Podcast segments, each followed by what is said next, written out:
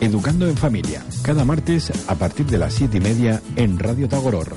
Si quieres dar tu opinión o comentar tu experiencia, déjanos un mensaje de audio en el WhatsApp de Radio Tagoror 629-088-493.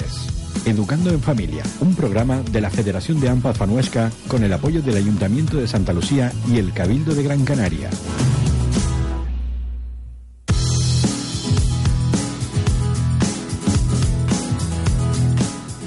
Muy buenas tardes, como cada martes hasta ahora comenzamos Educando en Familia.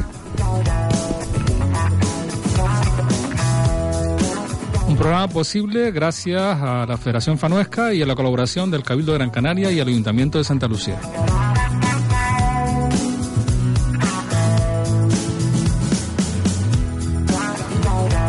Y que intenta hablar de educación, como siempre digo, en positivo.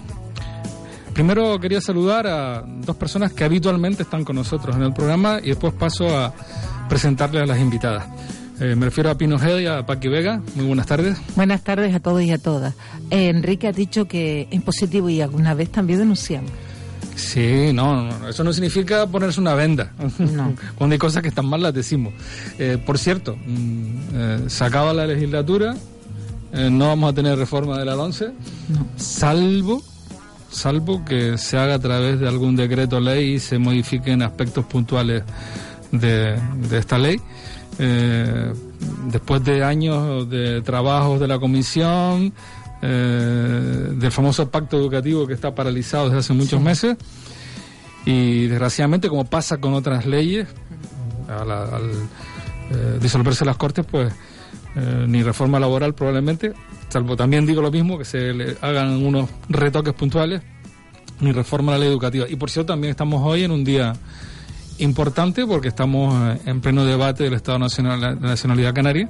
Comenzó esta mañana con la intervención del presidente y, esta tarde con parte de los grupos y continúa mañana eh, con esos debates y termina el próximo jueves, en este caso con las resoluciones. Un día vamos a hacer un repaso a las resoluciones aprobadas y a las resoluciones cumplidas.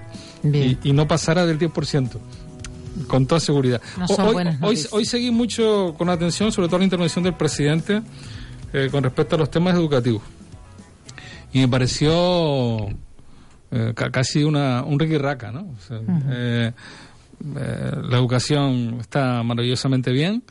Lo más destacable es la formación profesional. Eh, lo dice justamente dos días después de que viéramos las cifras de la cantidad de miles de chicos y chicas que se quedaron sin plaza, ¿no? Pues sí. Y por cierto, un olvido que tuvo, me llamó la atención también, que fue el tema del abandono escolar temprano. Mm, El año pasado, Eso no fue un olvido. bueno, yo lo dejo en olvido. El, el año pasado, por estas fechas, cuando eh, eh, Canarias bajó por debajo de la media en abandono escolar temprano, campanas al vuelo, un éxito del sistema educativo, del gobierno. Ahora resulta que subimos 3,4 puntos en abandono escolar en un año, nos colocamos cuarta comunidad mm, en un ranking negativo, no en un ranking positivo, o sea, la cuarta de peores resultados en este caso con relación al abandono escolar, muy por encima de la media española y nos alejamos además de los objetivos europeos de reducir ese abandono de aquí a 2020. Mm, Mientras que otras comunidades, no, no digo ya las del norte, que eso ya están por debajo de los niveles europeos. Me refiero a. Cantabria, País Vasco y, y alguna Navarra también están por debajo de los, incluso de los de la media europea. Eh, en nuestro caso no es así, pero se interrumpe un proceso de disminución y no hubo ni, ni, ni la menor referencia autocrítica de decir, bueno, eh, en esto tenemos un problema. Ni se nombró. Cuando el año, Además- pasado, el año pasado sí se hizo alusión, claro. Habló de la FP cuando habíamos visto que eran las edades donde los chicos Justamente abandonaban más. Cuando ¿no? probablemente el problema, o uno de los problemas está en la oferta insuficiente e inadecuada de formación profesional y en el modelo económico. Porque, eh, entre otras comunidades con elevados niveles de abandono escolar, están siempre las de la costa mediterránea, Baleares y Canarias, es decir, las que viven del turismo. ¿Por qué? Porque para ir a trabajar en el País Vasco, donde hay desarrollo industrial, te exigen una cualificación elevada.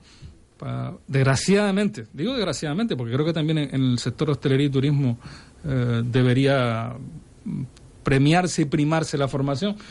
Sabemos que, en, un cafetín puedes trabajar sin seguramente haber pasado por, por ninguna escuela de hotelería, eh, igual que ha pasado con la construcción. Y se repite o comienza a repetirse lo que nos pasó a finales del siglo pasado y comienzos de este, en que la gente abandonaba los institutos por las ofertas laborales, por supuesto que en precario, ni contrato estable, ni nada por el estilo, pero claro, con la golosina para un, chico o una chica de esas edades de poder eh, tener dinero fácil, llegó la crisis en el 2008 y se vieron todos fuera.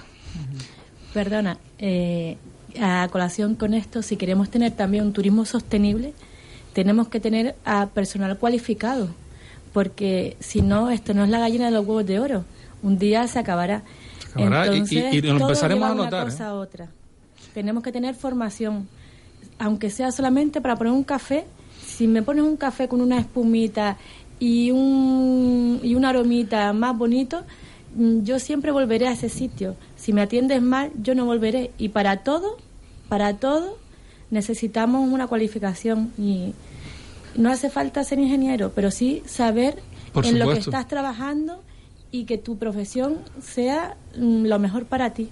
Sí, pero ocurrió igual también con, con, la construcción, no digamos, ¿no? Eh, eh, en, en, aquella etapa se quitaban los trabajadores unas empresas a otras. En Fuerteventura yo conocí gente que ganaba en, los niveles más bajos, ¿no? no digo una cualificación laboral alta en la construcción, 3.000, 4.000 euros, una cosa de loco. Eh, fue una auténtica burbuja, ¿no? Con consecuencias terribles para esos jóvenes después, ¿no?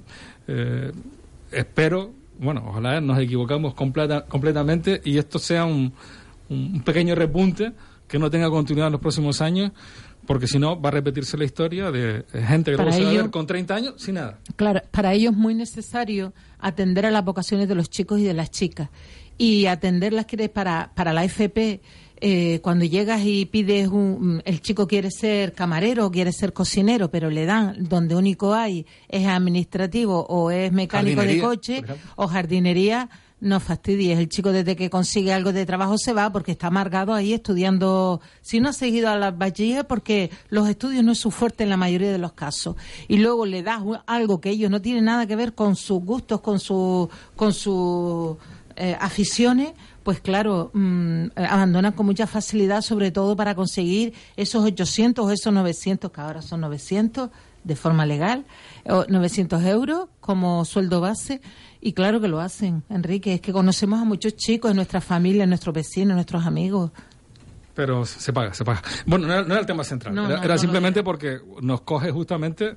En, Un día importante. En, la semana que ha pasado se ha acabado la legislatura y en el día de hoy, pues, se produce ese debate del Estado de la Nacionalidad. Mm, la semana que viene, si quiere, comentamos las resoluciones que tengan que ver con, con el mundo de la educación, que seguro que habrá varias. Mm, va a salir el tema de 0-3 años con toda seguridad donde también. se olvidó el presidente que estamos a la cola, que somos los últimos de España en 0 o 3 años. Eh, tampoco eso se nombró, eh, eh, lo que demuestra que la realidad a veces se barniza de forma muy interesante. Bueno, vamos a hablar de otro tema para mí muy interesante que demuestra mm, los problemas, las dificultades que tiene el construir de verdad una sociedad inclusiva y también por otra parte, el trabajo denodado, transformador, que realiza mucha gente en distintos ámbitos. Hemos aprovechado las distintas jornadas de este programa para ver eh, el trabajo que hacen distintos colectivos. Y en este caso vamos a hablar de sexualidad y discapacidad, por un congreso que se celebra en, el mes de abril en Las Palmas de Gran Canaria. Eh, el lema es acortando distancias. Parece un tema y un lema muy bonito y vamos a hablar aquí con, personas invitadas. Alguna no se presentó, pero ya intervino antes. en concreto con, con Rosalía Jiménez, eh, Faina Martín e Irene Rodríguez. Eh, tres personas que vamos a hablar, tres mujeres, sobre este, sobre este congreso. Yo quería plantearles una primera pregunta. un derecho, sexualidad, un, un derecho.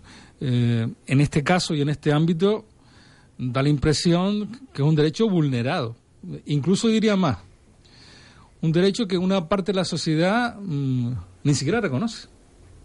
No sé si ustedes lo viven así o lo piensan así. Así es, buenas tardes, agradecerles la invitación a, estar esta tarde aquí con vosotras y vosotros. Eh, realmente es un derecho que, que no solo o sea, realmente Plena Inclusión es un, es un movimiento en defensa de los derechos de las personas con discapacidad intelectual y de sus familias. Y sí que nos parece que cuando estamos defendiendo derechos, como no, hablar de la sexualidad, que muchas veces, en muchas áreas y en muchas vidas de muchas personas, no suele ser una realidad tan reconocida, cuanto más en la realidad de la discapacidad intelectual o del desarrollo, ¿no? Estabas hablando de la educación y del ámbito educativo. Qué bueno estaría que en el ámbito educativo también se recuperaran los proyectos y los y la, educación sexual integral en los espacios desde los cero hasta todos los espacios. No, teníamos programas en Canarias además mm, punteros a nivel del Estado como los que planteaba Arima Aguada, que desaparecen en el curso, si no me equivoco, 2004-2005 aproximadamente, y, que hay gente que está reclamando en los últimos tiempos justamente la recuperación de esos programas. De hecho son proyectos que están recuperados en otras comunidades, como estabas nombrando antes, ¿no? Entonces sí que es verdad que desde hace ya unos años, desde Plena Inclusión, en, este caso en Canarias, hemos querido darle fuerza a, este, a esta idea de poder trabajar la sexualidad como un derecho más para que cada persona pueda vivirse de una forma plena y satisfactoria. Y, cómo no, después de los años que llevamos trabajando, darle la oportunidad de hacer un congreso nacional en Canarias donde pudiéramos tratar este tema acortando distancias, no solo dentro del movimiento, que es un movimiento bastante amplio, sino además pudiendo invitar a familias, pudiendo invitar a personas con discapacidad intelectual o del desarrollo, pudiendo invitar a profesionales del ámbito educativo, del ámbito social, del ámbito sanitario, que a veces pareciera que no les corresponde estar también con las personas con discapacidad intelectual y tener un conocimiento de cómo poder trabajar para que mejoren su calidad de vida. ¿Qué contenido, eh, qué ponencia y qué personas van a estar en ese Congreso de Abril? Pues la verdad que tenemos mucha ilusión en, en las personas que hemos invitado. Una de las personas que justamente en un momento dado, pero bueno, por temas de agenda y porque a veces queremos, los plazos son los que hay, ¿no? Era Animaguada, por dar esta mirada. Sí que es verdad que queremos hacer un, planteamiento marco de empezar el, el Congreso donde hablemos de ética, donde hablemos de derechos, donde hablemos de todo el posicionamiento de sexualidad que tiene plena inclusión a nivel nacional en todas las comunidades autónomas. Y desde ahí partir a qué entendemos por una educación sexual. Cuando estamos hablando de integral, cuando estamos hablando de que sea inclusiva, cuando estamos hablando de que sea diversa y que sea feminista, ¿no? que tenga una perspectiva de género, que tratemos todo el tema de la diversidad sexual y de género, que hablemos de educación en valores, que es muy necesario cuando estamos hablando de la sexualidad, porque antes hablábamos fuera de, eh, al empezar, ¿no? ¿Qué, ¿Qué, pasa con esto de hablar del sexo, no? ¿Y qué pasa con qué entendemos? Porque a veces hablamos de sexualidad y parece que solo hablamos de sexo. Habría que hablar qué entendemos por sexo también, pero esto es otro debate más. Si no estamos hablando justamente de la mirada integral a lo que es la sexualidad, de lo que cada una de nosotras y cada uno de nosotros nos vamos construyendo en cuanto a nuestra identidad, nuestros deseos, nuestra, nuestra intimidad, cómo es nuestro cuerpo, cómo cambia. Por eso, por eso es lo importante que sean todas las etapas vitales, etcétera. Entonces, la idea es poder trasladarlo desde ahí, tener un espacio para dentro del mundo de la discapacidad intelectual el desarrollo hablar de esa diversidad que tiene sus riquezas y que hay personas con grandes necesidades de apoyo, personas con autismo, con Asperger, que también tenemos que tienen que ser atendidas y que vemos cómo hacer accesible la sexualidad y cómo trabajarla para ellas. Entonces tendremos un espacio por la tarde con personas como Natalia Rubio, que es la presidenta de la Asociación Estatal de Sexualidad y Discapacidad, como Carlos de la Cruz, que también, y además compañero, un sexólogo con un recorrido amplísimo en esta materia y en, y en la sexología. Tendremos además toda una parte de, cómo poder trabajar el tema de la prevención de abusos. Antes hablabas de en positivo, ¿no? Nosotros desde Plena Inclusión llevamos mucho tiempo trabajando la educación sexual justamente desde en positivo. Y el positivo nos ayuda a después tratar otros temas que no siempre están relacionados con lo que es la sexualidad, sino también eh, con aquellas partes que no tienen que ver con la sexualidad, pero que a veces se unen, como pueden ser momentos de abuso o de violencia. ¿no?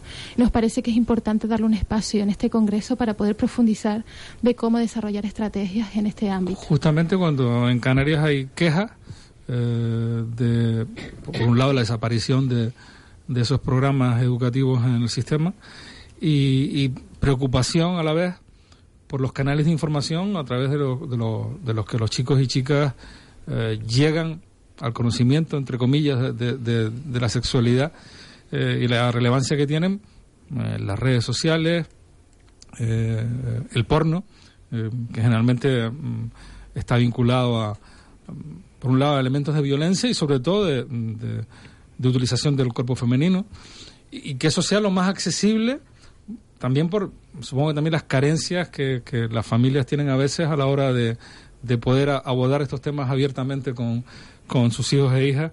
Eh, y además disponer ellos mismos de la formación necesaria para poder hacerlo. Eh, lo que pasa es que cuando uno empieza a hablar de estas cosas, mm, mira hacia atrás y eso es lo que teníamos de problema hace 30 o 40 años, que ni nuestras familias eran capaces de abordar estos asuntos. Otras cosas porque tenían déficits notables de formación. Eh, problemas también vinculados, eh, digamos, ideológicos, religiosos, que les impedían abordar estos asuntos, y tampoco lo hacía el sistema educativo. Pero claro, 40 años de desarrollo democrático, eh, en nuestro caso con, competencias educativas de hace más de tres décadas, eh, volvernos otra vez al mismo debate parece un, casi un fracaso, ¿no? Imagínate que si eso pasa en una familia normalizada, ¿no? que no tienes ningún miembro con una discapacidad, cuando ya en casa tienes a una persona que tiene una discapacidad intelectual o del desarrollo, eso es más, ¿no? Porque cuando se llega a la adolescencia se tiende a, bueno, pues a, en sí, ¿no? Esa, esa efervescencia del adolescente se junta también con la sobreprotección de la familia y ese temor, ¿no? Que tienen muchas familias a que abusen de la persona con discapacidad. Entonces todo eso hay que, hay que trabajarlo con la familia y hay que darle estrategias y empoderarla para que pueda, porque muchas familias piensan que sus hijos son personas asexuadas y que no, que no tienen, no tienen deseo. Efectivamente y sí que la tienen, igual que los tenemos todos. Y, claro, eh, si ya para uno nos cuesta nuestra vida cotidiana, imagínate si eh, le das el añadido de tener una discapacidad en casa. Con lo cual, el Congreso sí que va a ser una herramienta, aunque en plena, como comentaba Irene, sí que solemos hacer muchas charlas, muchos talleres para que las familias pierdan ese temor a, hablar de sexualidad y de una manera abierta y de una manera eh, con sentido, con ética, con valores, ¿no? Eh, y este congreso yo creo que va a ser una herramienta para incluso para las familias a que a que se atrevan y que vengan y que y que aprendan que porque se van a ofertar eh, estrategias y maneras de empoderarlas para que ellas puedan eh, en casa pues apoyar y acompañar a su hijo en, todo este tema de la afectividad y de, y de la sexualidad. El, centro lo plantean ustedes hacia las familias los educadores, quienes tienen que estar o deben estar en ese en ese congreso y cómo deben ser las actuaciones en este, en este ámbito además. A ver, nosotras siempre lo planteamos desde plena. Comenzamos por lo que llamamos las tres patas, ¿no? Sería la persona, que es la protagonista de su vida. Entonces, es necesario que la persona con discapacidad intelectual o el desarrollo, en este caso, reciba una educación sexual como tenemos que recibir todas las personas. De hecho, darnos cuenta de que mucho de lo que vamos a trabajar en el Congreso nosotros lo, tratamos después adecuándolo a la mirada sobre la discapacidad intelectual porque son derechos que defendemos y porque creemos que a veces están más invisibilizados. Pero no significa que todo lo que estemos aprendiendo tenga que ver con la realidad de todas las personas, porque al final estamos hablando de personas, ¿no? Entonces, las tres patas, las personas con discapacidad, las familias y los profesionales en ese contacto directo. Sí es verdad que además a esto se añade todo lo que estabas diciendo. Es necesario que los medios de comunicación rompan mitos, es necesario que la sociedad pueda mirar esto de otra manera, es necesario que de verdad abordemos la importancia de tener una, una educación sexual en positivo para la mejora de la vida de todas las personas. Y aquí sí que nos toca romper mitos como el que decía mi compañera Faina, como lo de asexuales, pero muchos otros, incluso hasta a veces con siempre decimos, en la realidad concreta, la discapacidad intelectual se suele dar más uno de los mitos de o por exceso o por defecto, porque no tienen o porque la tienen eh, descontrolada. Y esto no tiene que ver con, con la persona y con su realidad o con sus características, o en este caso con la discapacidad. Esto tiene que ver con educación, como la hemos tenido todas las personas. Entonces, sí que es verdad que desde ahí partimos desde lo micro para llegar a lo macro y al revés, es necesario. No podemos quedarnos solos dentro del movimiento de plena inclusión. Necesitamos, porque las personas con discapacidad no viven dentro del movimiento de, plena inclusión. Las personas con discapacidad son mujeres y hombres que tienen relaciones, que acuden a un servicio de ginecología, que acuden a un servicio de recursos para la mujer y que necesitan esos espacios tener herramientas para cómo atender a las personas con discapacidad intelectual como cualquier otra persona de la población, ¿no? Entonces sí que nos parece que vamos de, del trabajo cotidiano a que esas tres patas estén siempre presentes y sí es verdad que en el desarrollo profesional hay que hacer un discurso común con las familias y que es la familia, son las que luego están en su día a día y que van a generar su educación con los valores que quieren transmitir. Entonces sí nos parece, y por eso es el programa que lleva mi compañera Faina de Familia y Educación, siempre darle este espacio a que la sexualidad, junto con otras herramientas y otros talleres que ella desarrolla, esté presente, porque al final quienes están en el día a día, y aquí hay familias, son las familias y quienes quieren educar luego, entonces ahí está, los profesionales lo que hacemos es acompañar, pero luego sí que nos toca al resto de la sociedad tener espacios como este donde poder ampliar, romper mitos y dar espacio a que todo sea inclusivo, real. Muchos mitos, por ejemplo, la sexualidad de los mayores también. Eh, parece que, es negada absolutamente. ¿no? Mm, tengo un problema con las palabras. Mm, eh, hace unos meses publiqué un, un, reportaje sobre el asunto y lo recupero hoy. Eh, discapacidad, diversidad funcional. sí, es uno de los debates que está en la mesa. A ver, eh, nosotras partimos de que cada persona decida cómo quiere llamarse, ¿no? Hay un movimiento, el movimiento de vida independiente, que ha, movido todo el tema de la diversidad funcional y, nos, y de hecho es uno de los movimientos que trabaja en algunos casos en coordinación con Plena. De hecho, una de las mesas que habrá en el Congreso sobre la asistencia sexual y vendrán Antonio Centeno y Soledad Arnau, que son dos personas representantes de este movimiento. Sin embargo, en el caso de plena inclusión como movimiento, pues sí hubo un momento asambleario donde estaban las personas, donde estaban las familias y, y, en, ese, y en ese momento decidieron mantener eh, la terminología discapacidad intelectual del desarrollo. Es verdad que a veces, desde ese eh, el mundo de la discapacidad es un, es un mundo que necesita apoyo que trabajamos desde el modelo de los apoyos. A veces cuando decimos diversidad funcional no nos queda claro entonces qué apoyos puede necesitar esa persona para cuando viene. Por eso nos parece tan importante que la discapacidad intelectual siga teniendo, porque dentro del ámbito de la discapacidad, la intelectual es la que en muchos casos ha sido más invisibilizada. ¿no? Entonces necesitamos seguir reivindicando esta parte de cuáles son los apoyos, cuál es mi realidad. Y a veces las palabras no es tanto qué palabras, sino qué sentido les damos a las palabras. Y aquí es donde le podemos dar vuelta, ¿no? Entonces, han decidido que, quieren seguir utilizando esta terminología y nosotras no nos queda más que acompañarlo y respetarlo, ¿no? Y eso que señalaban ustedes del, papel de los medios de comunicación. Eh, eh, evidentemente hoy no solo transmiten información eh, los sistemas educativos, una parte importante nos llega a través de, de los medios. ¿Qué pueden hacer los medios? Eh, tener, digamos, un código deontológico en estos asuntos, eh, informar de una manera, determinada, no estigmatizar. Mm, ¿Por dónde irían los tiros, en, su opinión? En terminología, en cómo se dirigen a la persona, sigue, sigue existiendo un, vocabulario que es más al minusválido, al discapacitado, y no resalta a la persona. Es, es cuestión de terminología. No puedes referirte a una persona, una niña de 44 años con síndrome de Down y, una niña que tiene 41 años, ya sea es una señora o una mujer. Entonces va, va, más, va más en cuestión en, estilo, eh, en estilo de redactar noticias, de cómo, eh, de cómo se nombra a la persona y a los contextos, claro, más, bien en ese sentido. Eh, vinculado con eso, mm, ¿qué impacto tienen cosas como lo ha ocurrido recientemente en los Goya, el reconocimiento a una película como, como campeones. Em, eh, ¿Va la línea positiva que ustedes plantean de visibilizar, de reconocer? Justamente. Esa es la idea, ¿no? Eh, qué momento más hermoso y más más de verdad de un cambio de, mirada. Hablabas antes de momentos de que, nos, que, sí, que parece que estamos volviendo hacia atrás.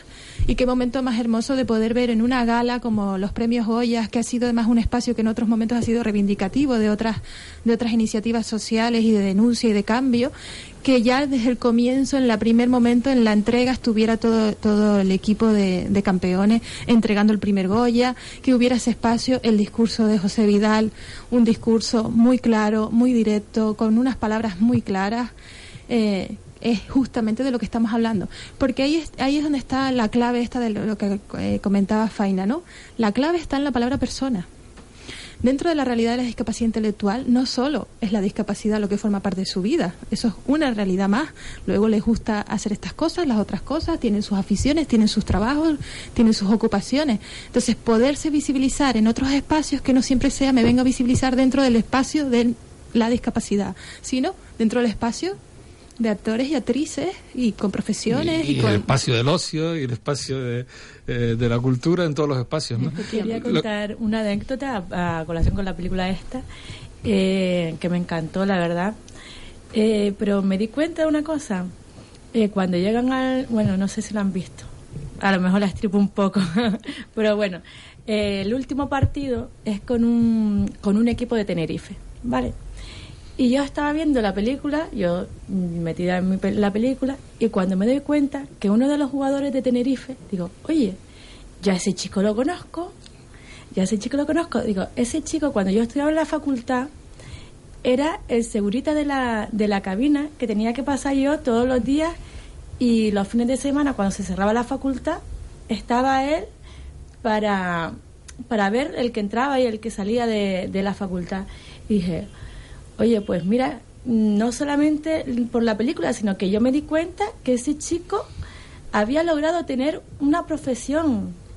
Eh, ya no, no tenía nada que ver con la, con, la, con la película, sino dije, oye, qué bien que lograra tener su profesión, que, que puede trabajar de lo que quiera. A lo mejor no podía ser, no podía estar de seguridad en un evento grande, pero para que yo pasara a la facultad era un chico estupendo, maravilloso. Sí, sí, sin embargo, mm, Y tenía su uno de los efectos de la crisis económica ha sido una pérdida importante de, de empleo para personas con discapacidad. Pues una Mm. pena porque Eh, mm, han sido víctimas también de la de- de- no solo en el, en el caso del empleo sino lo- lo- luego todo el tema de los recursos públicos no educativos sanitarios y demás pero digo, en el caso específico del empleo que está analizado mm, una bajada importante de la presencia no de en, en- ese mundo que además es otro elemento más de, de integración.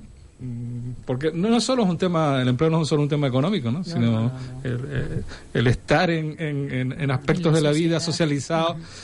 Claro, ese repliegue también es, es preocupante, ¿no? de autoestima, de eh, también de, de la, de la independencia personal.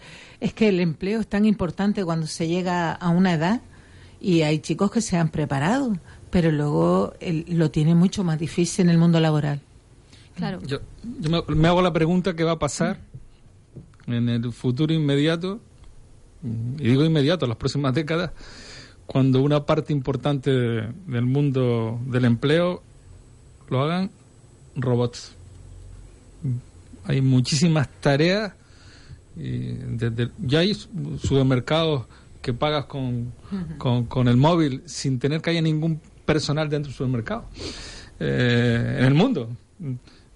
Los coches y los camiones y las guaguas serán pueden ser automatizados y eh, eh, dirigidos por ordenador. Eh, va a ser una sociedad compleja ¿eh? Eh, no, no solo por por los ingresos que yo creo que habría que buscar fórmulas en el sentido yo reivindico el tema de la renta básica en este caso me parece esencial sino el, el otro aspecto que tiene el, el- el empleo que es el de socializador ¿no? que va a ser muy complicado Eh, se nos van acabando los minutos y quería entrar en algunos temas más Eh, por un lado mm, quería preguntarles si tenemos un recorrido demasiado largo eh, para alcanzar una sociedad inclusiva. Lo digo porque mm, en muchos temas, eh, por ejemplo, en, en- en el tema salarial y las mujeres, ¿no? Mm, hay informes que dicen, no, sí, sí, se alcanzará la igualdad salarial dentro de 80, 90 años. Y, Pues no me fastidio, vamos a esperar hasta 90 años para que esto ocurra. Eh, este es otro asunto donde yo creo que sí que se han producido avances, mm, sobre todo los que podemos mirar para la sociedad de hace unos cuantos años, hasta, como decían ustedes bien, bien antes, en el lenguaje. Sí. lenguaje era profundamente despreciativo. Eh, Porque yo no solo conocí eh, minusválidos, Retrasado. conocí inválidos, que formaba parte del lenguaje habitual. Sí. Hemos cambiado. Eh, la sociedad, yo creo que en ese sentido ha avanzado, pero a veces parece que hay demasiadas barreras todavía. Y no solo son las eh, las físicas, que también, que, cabrea que vayas a un edificio público y, y hay dificultad de acceso, por ejemplo, para las personas. eh, pero luego están las mentales. Que Sí. creo que eso sí que exige un trabajo eh, muy de corto, medio largo plazo, ¿no? Sí, sobre todo porque yo creo que también parte del desconocimiento de la gente, es decir, o lo tienes en casa o alguien muy cercano, el, el tener a una persona con discapacidad intelectual o del desarrollo, o si no lo vives en tu día a día eh, por temor, porque no sabes cómo te puedes dirigir a esa persona o no sabes comunicarte o esa persona no sabe comunicarse, con lo cual te cuesta el entablar una relación con esa persona, una conversación. Y yo creo que sí que las barreras son, son mentales, pero ante nuestro temor y desconocimiento básicamente de cómo interactuar y cómo relacionarnos con ellas y de cómo prestarles los apoyos adecuados a cada una de cada esas personas porque en educación, sí, esto que es un programa de Educando en Familia, ¿no? en educación sí estupenda la ley que te dice que todas las escuelas ya tienen que ser inclusivas por ley, pero... la, práctica es otra cosa, ¿no? Efectivamente. Mucho más complejo. Pues hoy les voy a contar una anécdota para que vean lo, lo inclusiva que son nuestras escuelas públicas, que un niño TEA, un niño autista, un niño con alguna discapacidad, que yo mm, me cuesta más decir la otra porque la utilizo bastante menos. Eh, no puede ir a un servicio de comedor y comer con otros niños en la mayoría de nuestra escuela pública, ni tampoco es aceptado en la acogida temprana o acogida de tarde. Después de comer se tiene que ir, tiene que interrumpir la labor eh, laboral o lo que tenga que hacer su familia y tiene que ir a recoger el niño. Solo le permiten comer y comen ellos solos. O sea que si hay un niño en ese aula en clave de ese colegio que come, comerá solo. Y en estos días estoy muy indignada porque mm, me he sentido un poco ignorante de esta situación y al enfrentarme con varios casos a la vez he despertado de ese letargo que tenía y digo, mm, ya lo he denunciado, a ver si conseguimos algunas respuestas, pero me parece que es indigno, que estamos retrocediendo. Hay algunas escuelas, y de aquí mi felicitación a algunos directores o directoras, que permite que el niño tenga una vida eh, socializada dentro de la escuela como cualquier niño, pero otros dicen que no, se acogen a la ley porque, em, porque el personal no está preparado. Pues mire, a la Consejería de Educación los tenía que haber eh, contratados ya preparados. Y si no, preparar los que les toca a ustedes. Les toca a la consejería preparar al personal para que ese niño sea atendido en, igualdad de condiciones. Y no me lo voy a callar, lo vamos a llevar donde lo vaya, donde haga falta llevarlo, porque esto es indigno. Hoy lo pregunté en el grupo de padres que los chicos tienen son TEA, la, casi todos o todos, y, y, y, lo decían con resignación, que era verdad, que no, que algunos comen, algunos les permiten comer, o sea, como, como un extra, ¿no? Pero una vez que come, su padre tiene que dejar la vida, el mundo laboral o lo que, o lo que tenga que hacer, porque hay que ir a buscarle pues a la una, en algunos casos a la una y media o a las dos, cuando el niño haya comido. Y la mayoría de los niños, esos niños comen solos, apartados del resto de los niños, porque da mala imagen, ¿no? Un baño de realidad. Duro como de vez en cuando hace. Muy duro, de lo más duro que tenemos en nuestra escuela pública. Hace, mm, como estamos ya en el borde del tiempo, sí que quería, aparte de emplazarles a cuando se desarrolle el, Congreso, si pueden venir a posteriori para comentar los aprendizajes, las experiencias y el trabajo de futuro, que yo creo que es interesante, mm, sí que puedan indicar ahora a las personas que nos están escuchando y que les ha llamado la atención y que quieran estar, qué procedimientos tienen que hacer para, para matricularse con tiempo y forma y poder asistir a ese congreso. Pues así es, eh, el Congreso es el 8 y el 9 de abril en el, en el auditorio de Las Palmas de Gran Canaria, en Alfredo Kraus, y para poder hacer la inscripción es entrar en la web plenainclusión.org. Ahí veréis un apartado que pone Infórmate, encuentros y encontrar y otro apartado que pone sexualidad. Entrando ahí tendréis la inscripción. De todas maneras, para cualquier duda, para cualquier gestión, también podéis llamar a Plena Inclusión Canarias 928 22 70 77 y ahí les resolveremos cualquier duda. Yo he entrado en la página y es mm, sencilla, clara y se puede entrar perfectamente en el Congreso, hasta en los hoteles del Congreso. Yo he entrado en la página y ya Estoy registrada. Y yo también estoy registrada. Voy al Congreso, si no, porque, como decía ella, como madre, eh, necesitamos tener toda la información.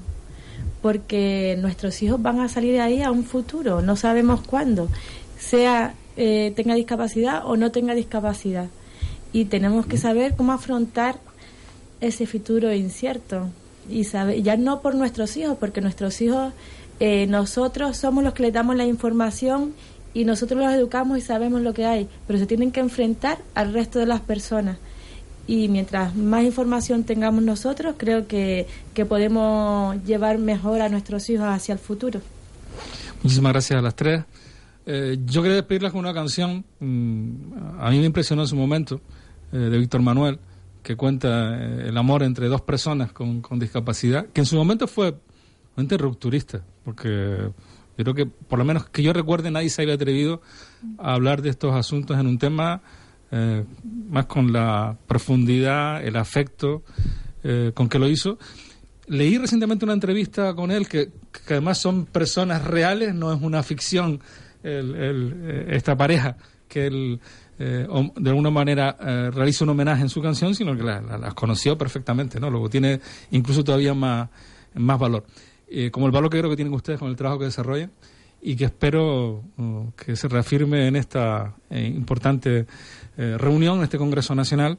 Y como les decía, espero poder contar con ustedes en, en este programa que creo que todavía nos quedan unos cuantos meses y aunque nos va a atravesar ahora, por cierto, una etapa muy convulsa, ¿no? Con, con dos elecciones generales, pero mm, la educación va a seguir siendo un tema re- relevante y además creo que va a ser un tema de debate, espero, y, y- y espero, porque digo, a veces uno sigue los medios de comunicación y parece que la educación, la sanidad y, y la dependencia son temas secundarios frente a otros asuntos. Yo creo que lo, lo que realmente importa a la gente es el- eh, la, la vida cotidiana, los servicios públicos y, y eso que espero que esté en el debate de los próximos meses. Los dejo con esta canción y les agradezco profundamente que hayan estado esta tarde con nosotros. Hasta pronto. Gracias. Gracias.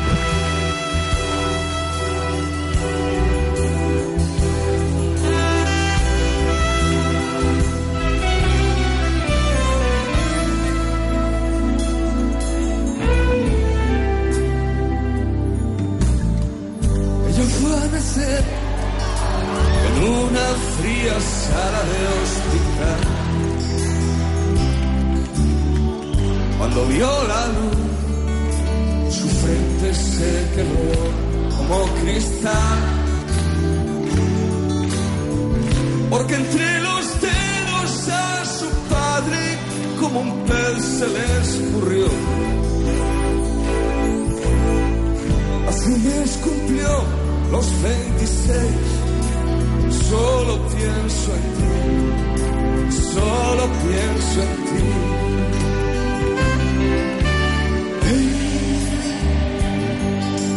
Solo pienso en ti. Juntos de la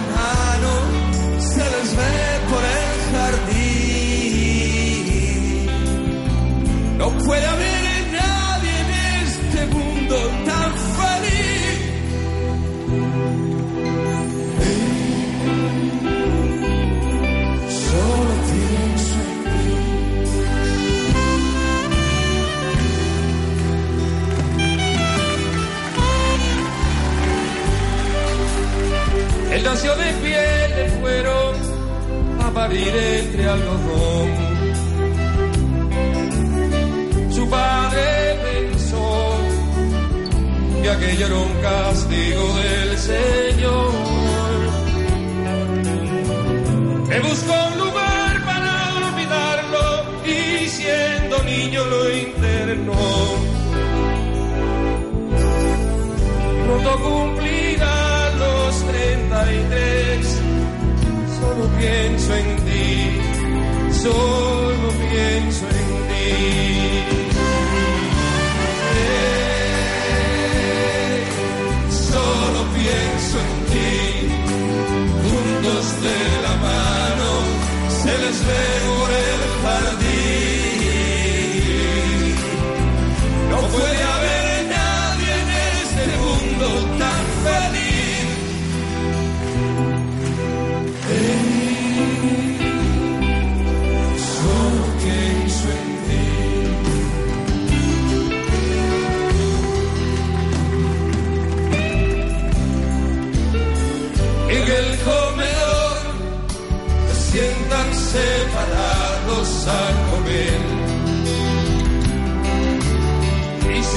miran bien, escorren mil hormigas por los pies. Ella le regala alguna flor y él le dibuja en un papel. Algo parecido a un corazón, yo pienso en ti, solo pienso en ti.